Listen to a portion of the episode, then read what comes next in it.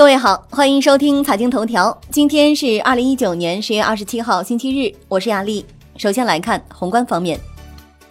十月二十五号晚，中美全面经济对话中方牵头人刘鹤应约与美国贸易代表莱特希泽、财政部长姆努钦通话，双方确认就美方进口中国自产熟制禽肉、鲶鱼产品监管体系等效，以及中方解除美国禽肉对华出口禁令。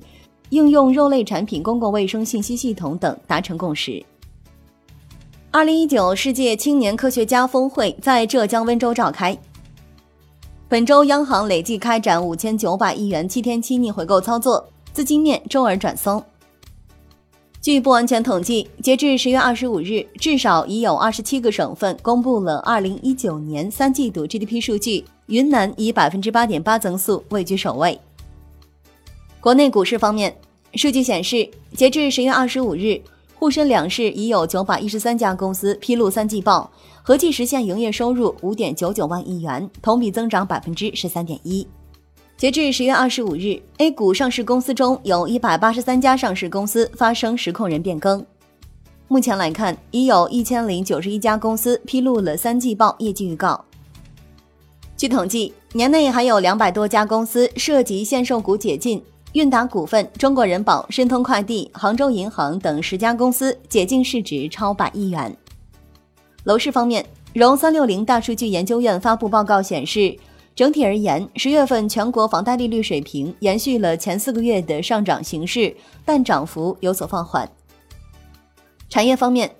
交通运输部表示，将进一步加大非法运营的打击力度，监督平台公司全面清退不合格网约车司机。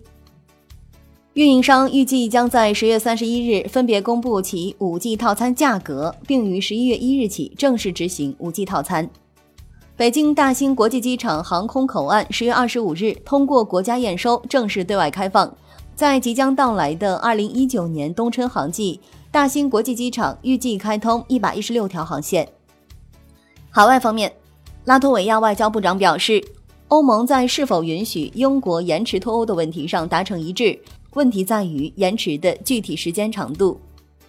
商品方面，本周在智利铜矿罢工消息影响下，七铜短线出现拉升。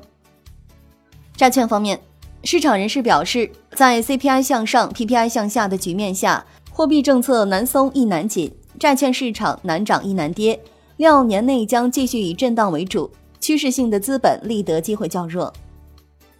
以上节目内容由万德资讯制作播出，感谢您的收听，明天再见喽。